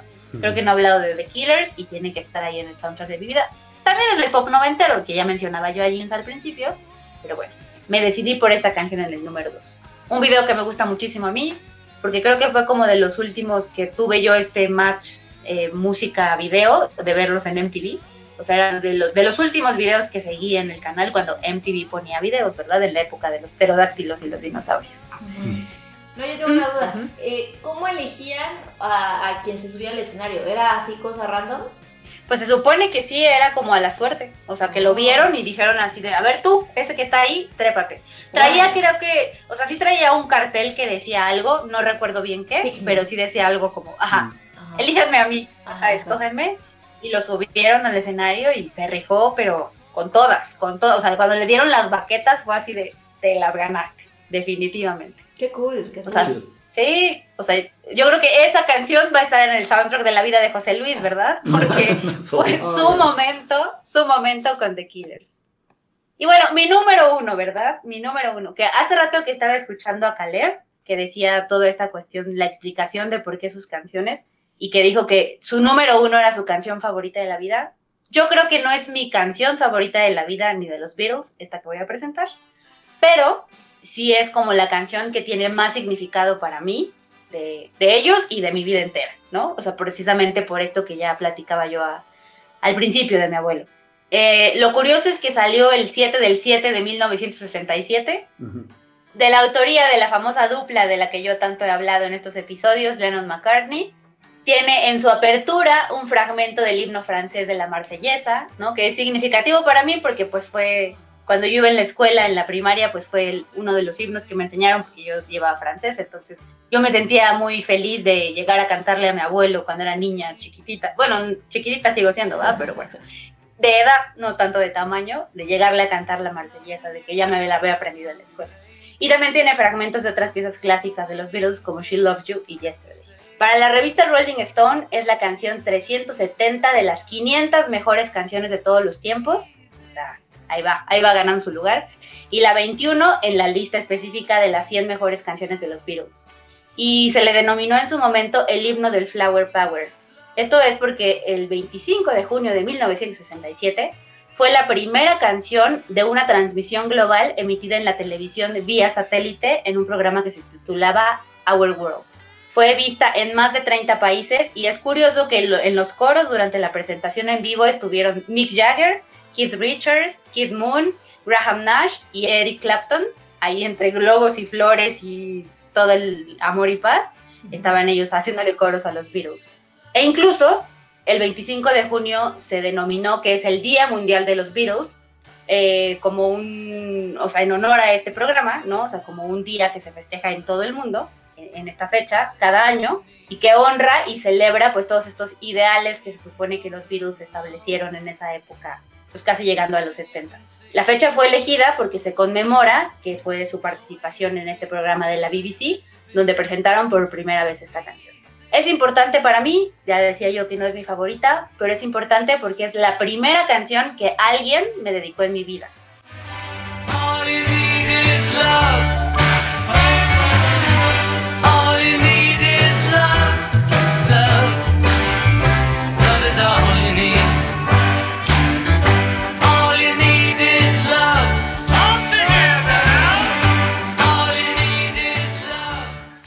No voy a llorar, voy a respirar profundo, pero no lo puedo prometer.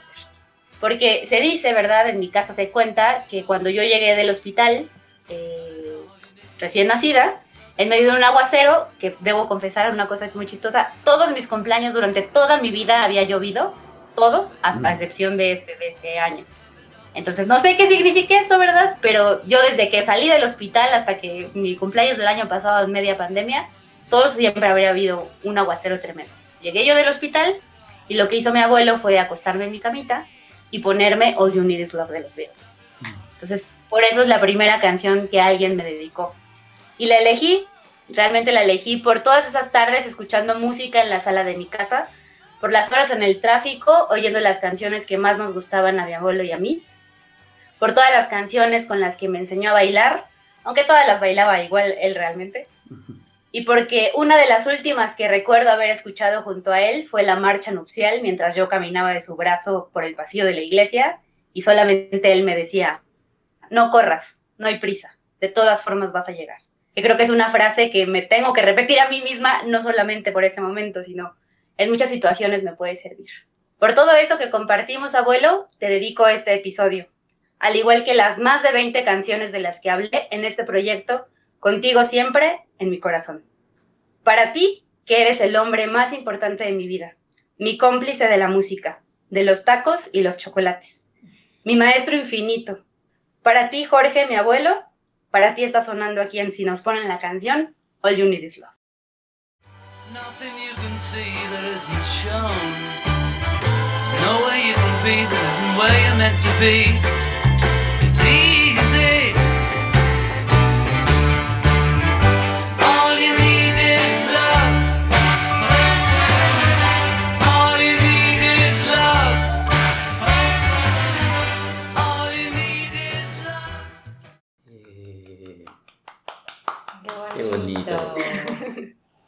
Muchas gracias, muchas gracias. no. lloré, Pero ahorita voy a llorar, no hay problema. Oye, ahí, puedes tener la respuesta de por qué siempre que hay cumpleaños llueve. Porque tú lloras mucho. Y hay un simbolismo. Y está bien padre. Puede ser. este cumpleaños no, no llovió, es porque tal vez ya haces toda esta tristeza, toda esta tristeza en ti, ¿no? Entonces, o pues sí, no quiere decir que esa es la emoción o las cosas que tú sientes, ¿no? Pero, pues no sé, puede ser un, nuevo ciclo de atrás las lágrimas, ¿no? Que pues sí, no está padre llorar, la neta. O, tal vez como me dijeron hace ratito, a lo mejor a Tlaloc se le olvidó tu cumpleaños y dijo, chingale, ya fue. Bueno, se le echamos en la madrugada de hoy, no hay problema, échenle la lluvia. No, no creo que haya sido eso. Yo, yo voy más al simbolismo y espero y te deseo que pues no hayan más lágrimas. en tu vida. Y lo de esa frase está bien bonita. De hecho, este hay un cuento de, este, de, de, de, esa corrida de cuentos de Cricri, este, de un personaje llamado Periquín Plumero. Esa historia de Periquín Plumero es bien, bien triste. Pero hay una frase que dice, eh, al que el Periquín le dice a su hijo, ¿no? De como que la vida se vive sin prisa pero sin pausa. Este- Entonces, este, es, es- es bastante, bas- bastante, bastante bonito, qué padre. Sí, me voy a acordar de eso. No corras, no hay prisa, de todas formas vas a llegar. A, a todos lados, a, todos, lados, vamos a, a llegar. todos lados. Pero bueno, ya lo decíamos, no solamente estas tres canciones que presentamos cada uno en este episodio forman parte del soundtrack de nuestra vida. Tal vez, tal vez, ¿verdad? Son más las importantes, pero pues ele- elegimos estas para presentar el día de hoy. Al igual que elegimos todas, todas, todas las que han sido parte de esta temporada de Si nos ponen la canción y que también cuentan capítulos de nuestra historia. Así que prepárense, ¿verdad? Vayan preparando ahí su memoria para ver si nos acordamos de cuáles son todas en estos episodios. Para empezar, la canción para tu mascota. Yo me acuerdo que traje In My Life de los Beatles, ¿verdad? Porque traje a los Beatles como 45 veces, pero bueno, la primera, la primera con la que empecé fue esa. Yo no estaba. Mm. Todavía no estabas, Caleb. no, no estaba. Es muy cierto. Pero hubiera, hubiera sido bonito que los tres hubiéramos hablado de esa canción. Pues, de alguna manera ya me La hablaste, que fue la de para caminar. Para la de Ajá. Caminantes. Después lo mencionamos un poquito. En la segunda, mira, a mí me tocó aparte, soy la más miedosa y me volvió a tocar. La canción que te da miedo. Exacto. No queremos que pase nada malo, por favor. O, o sea, ¿y es en serio? O sea, ya es en serio. O sea, si realmente se les cayó el Sí, sí, micrófono. sí, eso fue real. Eso Sí, fue fue real. No Órale. actuado, no fue actuado. El que, el que mi celular se haya movido así de la nada también, o sea, pasó.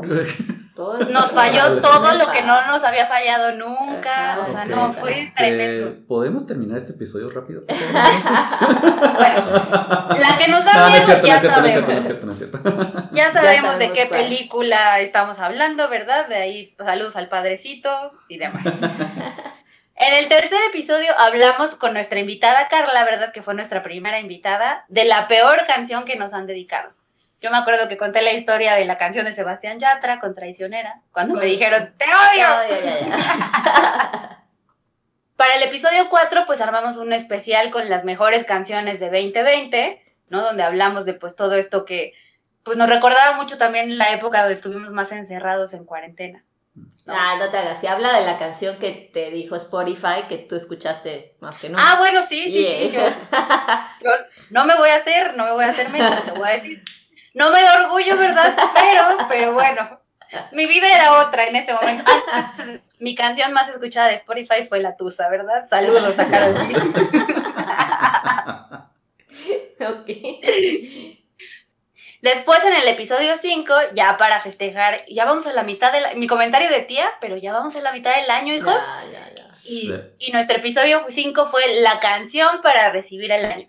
Que me acuerdo perfecto que yo elegí Sing de Travis para empezar como tranquila, pero cantando, pero con música, pero cool. Todo va, y, el- y la misma letra lo dice, todo va a estar, o sea, no te ha ido bien como en un rato, pero vas a ver que todo va a estar bien. Y en el episodio 6, ¿verdad? La canción que se ha malinterpretado, que fue cuando yo llegué. el debut de Caleb en Si nos ponen la canción. El invitado, ¿verdad? Que agarró su cobija y se quedó a dormir ya todos los episodios. Ay, mira, me dejaron ahí. esa- Y además les, gustó muy bien mi representación. Esa ca- yo recuerdo que mi canción estuvo bien, muy bien chingona esa vez.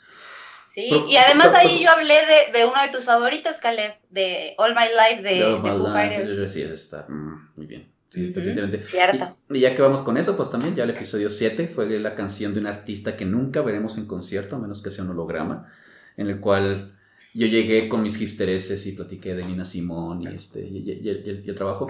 Este, alguien aquí, ay sí, que, mi- que- que los, que los ojos azulitos de cierta persona, etc, etc, etc. Lo demás. Y luego el episodio número 8, eh, la canción que nos hace pensar que ya no estábamos para gustos culposos, donde seguramente ya hice oficial a todos mis amigos metaleros de que, ¿en serio? ¿A Caleb le gusta Velanova? Sí. Sí. Britney Spears. Fue cuando yo dije, ¡Ah! Caleb no es la persona que yo creía. que era". Sí, pero mira, bien que me siguieron invitando, entonces. Este, el episodio número 9 fue la canción que no sabía que me sabía, en el cual Ujú. comencé mi primer, mi, mi, mi streak de estar, de estar rompiendo las reglas, en las cuales ni siquiera dije que me había aprendido la canción y la letra, sino más bien por el ritmo, con el de, Take Five y ese fenomenal eh, trabajo que, de, Radiohead. Eh, y luego también el episodio número 10 con la canción más cursi, donde pues bueno, yo platiqué de mi bendito y bonito este, eh, banda de Lighthouse y el cover que le hicieron para la, para la canción de Shrek. Oye, ya, ya, tú no estuviste ahí, ¿quieres platicar de lo tuyo? Cierto, las preocupaciones propias de la vida adulta no me lo permitieron.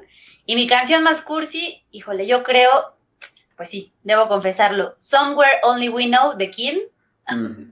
La parte esa donde dice, ya estoy envejeciendo y necesito algo en lo que pueda como sentir seguro. Oye, no Ah. manches, ¿cómo es posible que esta, o sea, este episodio, en serio, el más cursi y él fue el que no, o sea, ¿cómo es ah, que eso, no, mm, algo estuvo mal con el universo ese día. Ahí Murphy dijo, ah, la Ah. canción más cursi no está ya, ya. No Ah, la canción del soundtrack no está azul. ah, no está azul, sí es cierto. Ah, bueno. Sí, yo Murphy ahí traía algo. Y entonces, ¿qué significa con Murphy de los primeros cinco episodios que yo no estuve? Eh, en fin.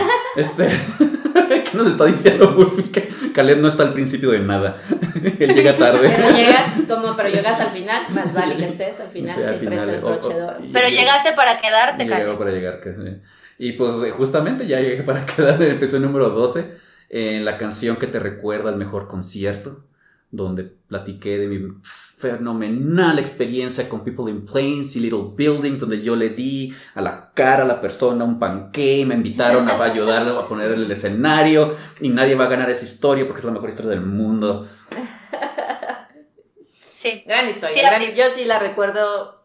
Puede ser que la que se- sea la que más recuerde. Bueno, no, la de Karuna también. Bueno, varias. Creo que de, de todos tengo ahí buenos recuerdos de todas sus anécdotas. Este, pero bueno, la canción, bueno, yo voy a hablar de la canción que se convirtió en el mejor cover. Ahí les traje a un DJ que era de un No One. Pero justamente es una de mis canciones favoritas de This Must Be, This Must Be the Place, o Home, porque recuerdo que él cambia el título de la canción, pero pues es la misma, vaya.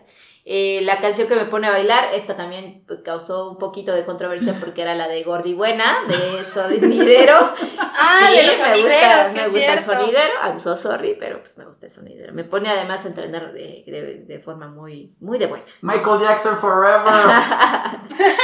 Ay, Ah, sí, ahí fue cierto, también esa anécdota fue muy buena, muy, Oh, muy buena. Sí, claro.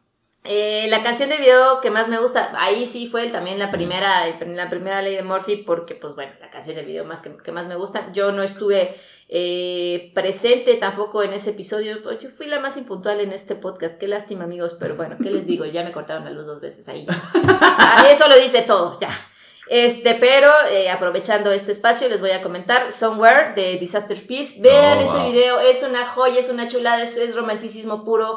Es una pareja que está separados, pero la mona tiene el brazo de él. Sí, el brazo. Sí, Le apuntó el brazo para que lo sienta cerca. Pero la animación es una joya, es, es perfecta. Sí. Y además la, la canción es perfecta. Dis- Dice la niña que se vino con Salidos of the Lambs. Sí.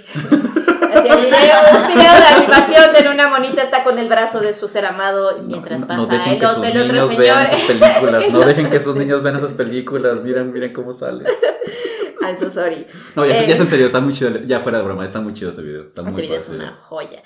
Este, bueno, la canción que sigue es la banda perfecta con la canción perfecta. No me acuerdo de todos los integrantes, eso sí no me acuerdo. Si no me acuerdo de apagar la luz, dis- dispénsenme, tampoco me acuerdo de todos los integrantes, pero me acuerdo que estaba ahí John C. Estaba la vocalista de Savage, Amola, ¿no? Pero era la canción de Don Dante de My Morning Jacket. Sí, Gran, cierto. gran, gran rola. Ahí, este. Ah, y también estaba la bajista de, de Darcy, que ahí ¿Cómo también fue. otra- olvidar Ahí también acordábamos de, ah, sí, tú y yo, fusión, ¿no? De Best Friend Forever, este, porque tú elegiste a la, a la Ah, otra baterista, pero sí, esa es una de las, esa es, esa es una de las canciones de soundtrack de mi vida, de decir todo también, pero pues ahí era muy perfecta para mencionarla. Este, pero también ahí nos faltaste tú, ya, ya, ¿te, te acuerdas? Sí, sí. Bueno, más o menos, es que sabes que ahí ya hubo como un cambio de, de la banca, ¿no? Como en el fútbol, saqué a alguien y lo traje, porque había pensado yo en, en ese entonces en África, que de hecho la canta una super- un supergrupo, porque los algunos integrantes de Toto están con Ringo Starr, ¿no? En, el, en su All Star Band.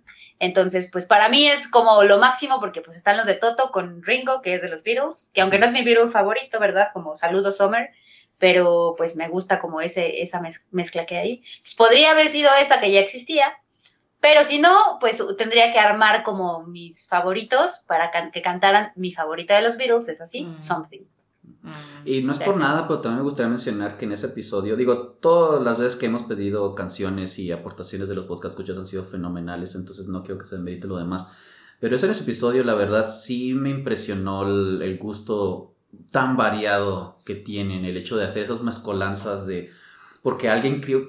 Sí recuerdo bien que alguien había agarrado Taylor Swift con, Eric- con- una canción de Eric Clapton. Con Eric Clapton, es que es como, órale. sí, sí. Y pero ya después, entre más y más y más lo pensé, me quedé, sí, sí, Sí, queda. bueno, sí sí queda. bueno. Entonces, Sí, mis, mis respetos bueno. para los que escuchas al respecto. ¿eh? Sí. Eh, en el siguiente episodio hablamos también de la Power Song, aquella canción que escuchas en las mañanas. Yo escogí la de los tribalistas, la de Jesse Enamorar, que he de, he de decirles también que a razón de eso volví a retomar como el Duolingo y otra vez recordar este, mis, mis clases de portugués. Gracias, canciones muy bonita.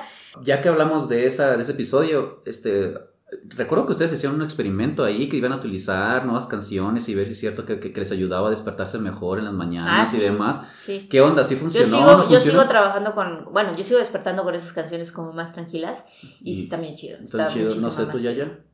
Yo después de que pues me despertaban los Beach Boys gritándome en el oído, yo me despertaba sobresaltada, ¿verdad? Lo cambié, lo cambié y puse Beautiful Day de YouTube. Y va Mm. como increciendo para despertarme y que no sea de golpe.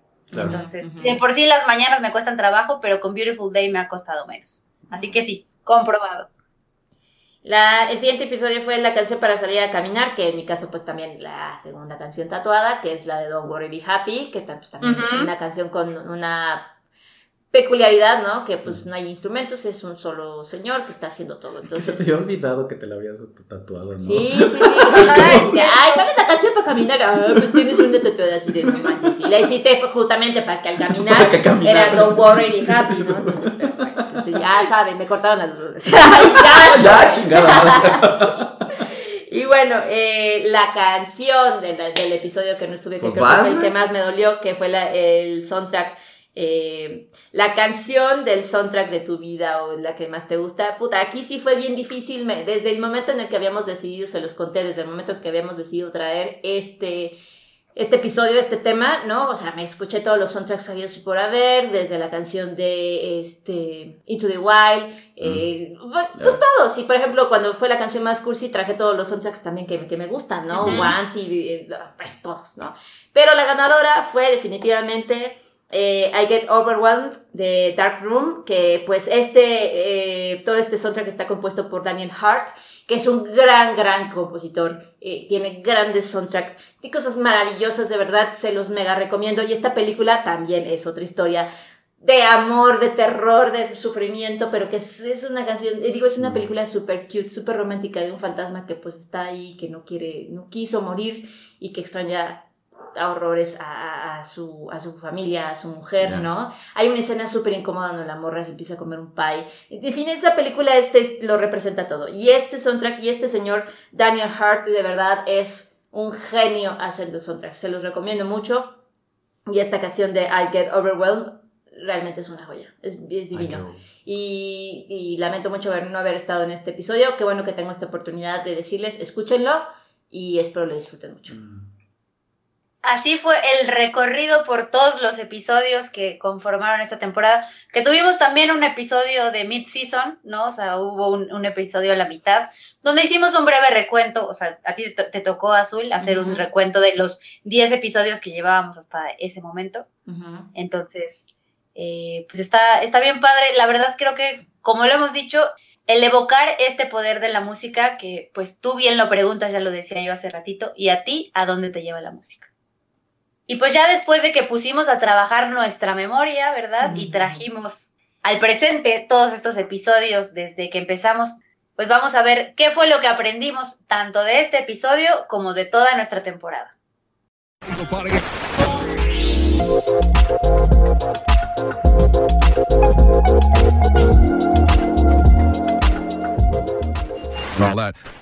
Pues bueno, creo que eh, en general está bien difícil hablar de una sola cosa que hayamos aprendido, ¿no? Yo creo que en, en lo particular he aprendido un chingo de cosas, primero de ustedes, ¿no? De, de ustedes como persona, porque pues por mucho que exista esta amistad de por medio, pues creo que una de las mejores formas que tenemos para conocer a, a una persona es qué música escuchas, ¿no?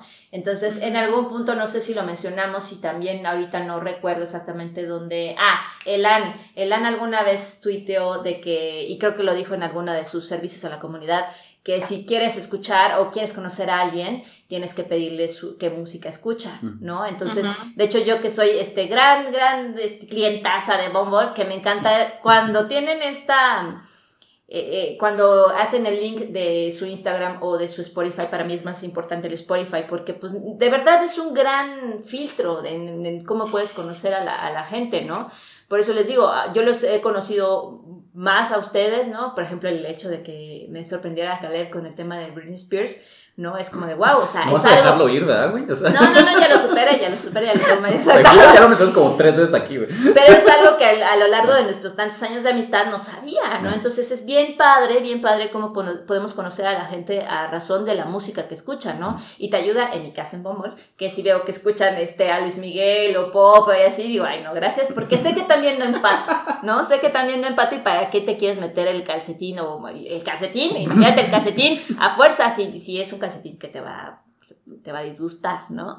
Entonces, creo que eso es lo, lo padre y es uno de los grandes aprendizajes, que vamos conociendo a la gente a través de la música, eh, que es un filtro, es un medio bien poderoso para que puedas identificar muchas cosas, ¿no? Eh, tampoco es exclusivo de determinar un carácter o la personalidad de, un- de alguien o si es cool o no es cool, no porque escuche el metal, entonces es una persona que realmente tenemos estos estigmas, ¿no? Y volvemos a la frase que también hemos, hemos hablado desde hace mucho, ¿no?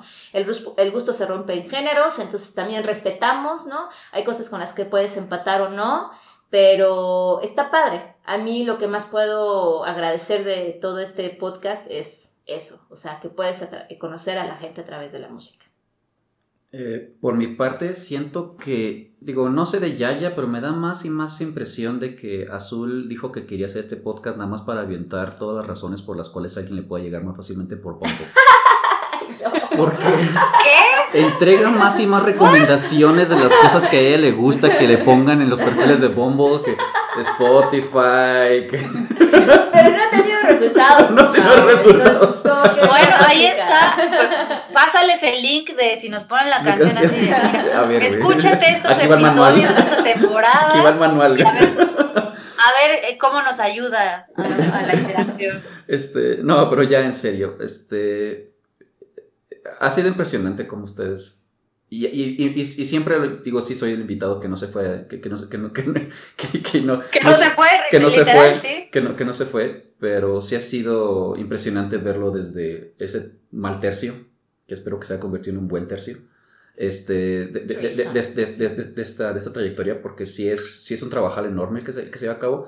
Eh, no sé si lo hicieron a propósito o no, pero se me hizo brillante que este último episodio de esta primera temporada haya sido el soundtrack, porque usualmente cuando yo le hago un mixtape, que no son tapes, Ujú. que ya son CDs o playlists, este, usualmente trato de contar una historia. Usualmente trato de encontrar, a ver, esta canción representa esto, esta canción representa esto otro, esta canción representa esto otro. Entonces, esta temporada se me hace, me da la impresión o me da el sentimiento de que fue un soundtrack. ¿sí? Está representando lo que a ustedes les interesa, la parte importante de sus vidas y la parte que les hace recordar las partes importantes de, de- lo que, ah, mira, la canción puede ayudar para esto o puede representar esto otro. bla, bla. Entonces, e- es, es un tipo de, casi, casi como autobiografía, es un capítulo cada uno de los, es- esas canciones. Y se me hizo bien interesante de que justamente ustedes terminaron hablando del soundtrack, porque me da la impresión de que estas 18 canciones, bueno, que para algunos que hicimos trampas fueron más de 18 canciones, este, este, eh, representan un soundtrack también. Le- Es, si quisieran verlo como un playlist a sus compañeros y que literalmente les hicieron un playlist al, al mundo, ¿no? Y eso se me hizo fenomenal, esa parte. Este, entonces, el hecho de lo que aprendí es más bien lo que aprendí de ustedes dos. De, de- de- de- lo que, que, ah, mira, esto es Yaya, esto es azul. Y definitivamente eso reconfirma el hecho de que la música vale más que mil palabras. Es este, es, es- es- ese- esa potencia escondida en esa pequeña señal de energía que va variando de, en el tiempo, puede esconder tantos misterios y tantos tesoros que interesantemente es nada más codificado y decodificado por el cerebro humano, ¿no? Eso es algo que me, que me, que me ha gustado mucho y, y por lo tanto ahí muchas gracias por haberme invitado, eso fue fenomenal. Este, y este, y definitivamente lo que he aprendido es que, no manches, acérquense con personas que hacen todo el trabajo y ustedes nomás tienen que apa- apa- aparecerse unas, unas tres horas a la semana y van a ser Caleb, famosos. ¿qué recomendaciones son esas? No le crean, pero de eso sí, te- sí estás muy mal, profesor Caleb. Pero, pero gracias, antes de llegar a ese punto, gracias por todo lo demás, Caleb.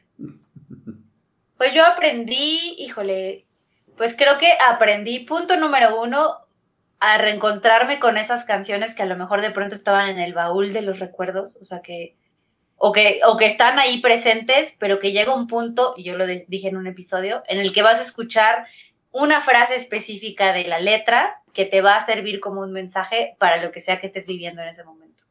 Porque yo creo que la mayoría de las canciones que presenté yo aquí en, en esta temporada fueron eso. O sea, fueron de, de empezar a buscar. Y había unas que las tenía como muy específicas y, y- e identificaba rápido. Ah, sí, esta es tal tema, este es tal tema. Pero otras que cuando me sentaba a, a reflexionar, como me pasó con The Middle, ¿no? Cuando dije que yo le escuchaba mientras me ponía cremita cuando me arreglaba, fue justo eso. O sea, como esos mensajes que ahí están y ahí están y ahí están, pero llega el punto en el que los tienes que escuchar, que llegan a ti y entonces es así de, claro, ahí, ahí. Justo eso, gracias, gracias por cantarme al oído esa frase. Entonces creo que esa es una de las cuestiones que yo podría recomendar. Pongan un poco más de atención a la letra y van a ver cómo les van a, a, a llegar esas cosas tan puntuales cuando necesitan escucharlas.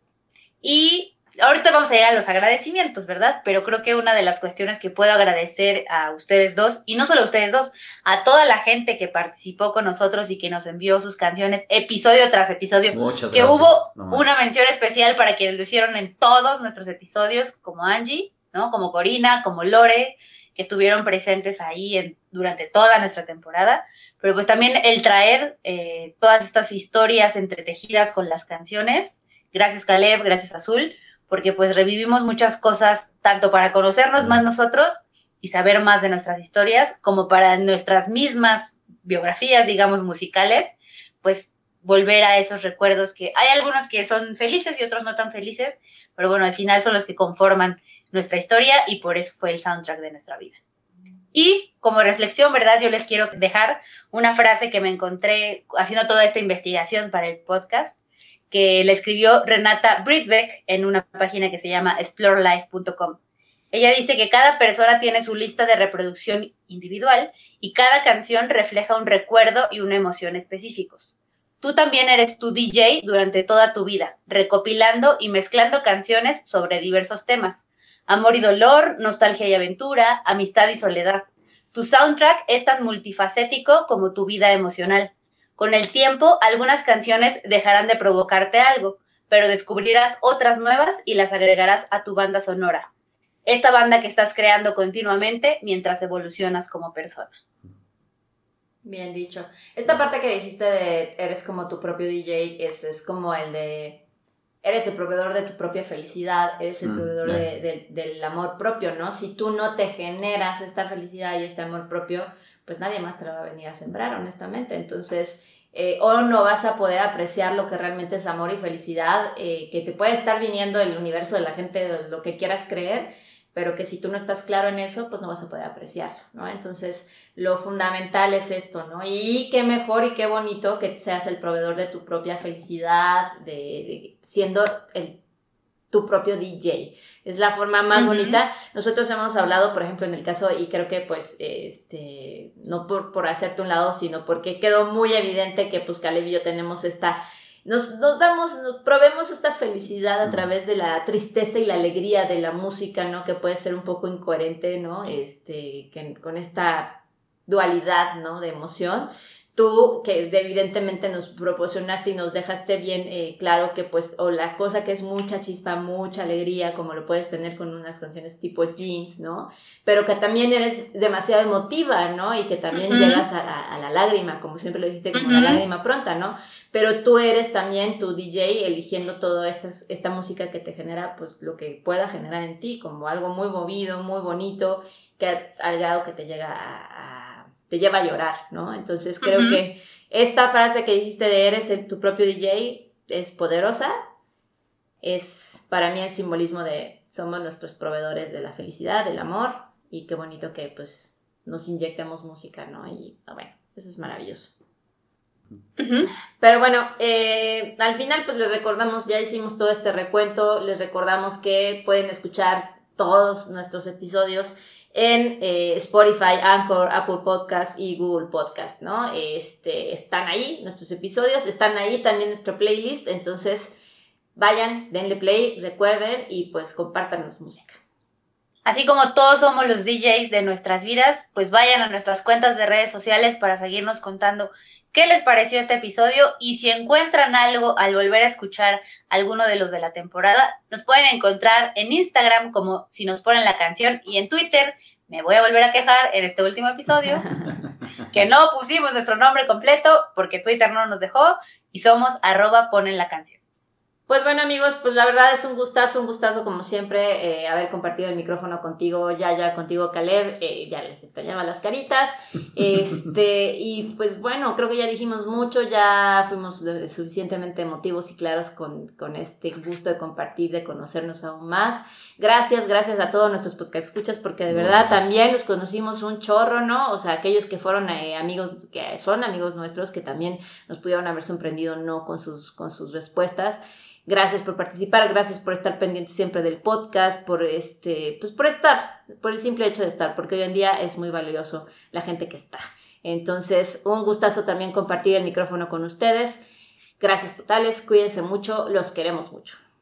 Eh, y pues sí, gracias, igual, de, nuevo, muchas gracias por todo, este, gracias por la invitación, y ya sé que siempre estoy chingando y chingando de que sale un mal caso, este, pero pues bueno, mientras que no me corran aquí voy a andar, este, y pues sí, definitivamente muchas gracias por, compartir este micrófono. Siempre ha sido una, una interesante rebuscada de, ah, sí, ¿verdad? Esta canción. Ah, sí, mira, esto sucedió, esto además. Entonces ha sido una bonita autorreflexión, es algo que hasta en la terapia, en algunas sesiones de terapia ha salido. Este, y he sido como que, ah, sí, eso, eso es un buen ejercicio, por un lado, entonces ha sido bastante beneficioso para mí. Eh, pero también lo que sí, y lo he estado mencionando mucho durante este episodio, es que muchas gracias a ustedes que están escuchando este, se ha hecho muy interesante esta, esta dinámica de, ah, mira, a la gente le interesa estas, a la gente le interesa esta, esta, esta, conversación entre tres locos y, este, y efectivamente ha sido una, ha, ha, sido bonito también escuchar de, su parte, entonces, este, muchas, muchas gracias a ustedes por, por escuchar. Y pues igual, como siempre, muchas gracias a Azul y a Yaya de, de aguantar este, este güey que habla demasiado rápido y tartamudea, que ya sé que alguna, ya sé que ya sé que ustedes se, avientan la parte de la edición y no, no me puedo imaginar de que, padres, ahí viene la parte que dice Caleb y tenemos que estar... no, voy a quitar la parte de, tartamudeo ahí y sanarlo porque siempre que lo escucho, oye, escuché bien clarito y por un momento, breve momento, siempre estoy pensando, oye, qué elocuente soy. Pero a veces, pero luego pienso como que, no, es que Yaya y O Azul hicieron muy buen trabajo de edición, todo el desmadre que me estaba hablando. Entonces, este, esto, esto, es pura magia de edición, señores. Entonces, hay felicidades para Yaya y Azul por su, por, su, trabajo. Y, ya, pero ya, ya en serio, muchas gracias por la invitación. Esto ha sido, esto ha sido fantástico. Y pues muchas gracias a ustedes que están escuchando. Y este, nos estamos viendo. Muchas gracias, Caleb, por haber sido la visita que llegó para quedarse, ¿verdad? Que a partir de ese episodio en el que fuiste el invitado y luego te convertiste en el invitado recurrente, creo que le diste un toque, pues, muy eh, divertido a toda la dinámica que ya traíamos, Azul y yo, durante la primera parte de, de nuestra temporada. Y Azul, a ti muchas gracias porque esa plática que tuvimos alguna vez en cuarentena cuando estábamos entre abrir TikTok y hacer todos los bailes, que ya las coreografías ya están más elaboradas. El OnlyFans, no, no lo niegues, también estábamos pensando en OnlyFans. Bueno, bueno, yo empecé con TikTok, pero, o sea, vaya. Pero bueno, cuando estábamos entre todas esas opciones para ver qué hacíamos en la cuarentena, pues decidimos hacer el podcast Y pues fue un proyecto al que le pusimos el corazón entero, ¿verdad? Y el playlist entero. Entonces, ojalá, ojalá que pues toda la gente que ha sido parte, porque muchos han sido parte en todos los episodios, en algún episodio tuvimos amigos invitados y demás. Entonces, a todos ellos también gracias por seguir eh, este podcast y por sobre todo por abrirnos su corazón y sus recuerdos y compartirnos todos esos eh, vínculos que tienen con la música. Gracias a ustedes, gracias a los que nos escuchan, a los que nos van a seguir escuchando. Gracias, como diría Snoop Dogg, a mí, ¿verdad? Porque también... Está terminando ya con rap. ¿Qué Así demonios? es ¿En qué te has convertido? Yo, yo soy surtido rico, aquí también somos surtido rico de todos. No solo jeans, no solo jeans del osito cariñosito y popero. Pero como diría Snoop Dogg, gracias a mí, ¿verdad? También. Oye, por todo esto que logramos, porque fue un gran logro el tener este podcast. Entre 2020 y 2021, que fueron tiempos un Mm. poco turbulentos y siguen siendo un poco turbulentos, Sí. pero pues ahí, ahí nació Pandemia al mente si nos ponen la canción. Gracias totales, como bien diría nuestro queridísimo. Un grande también. Adiós.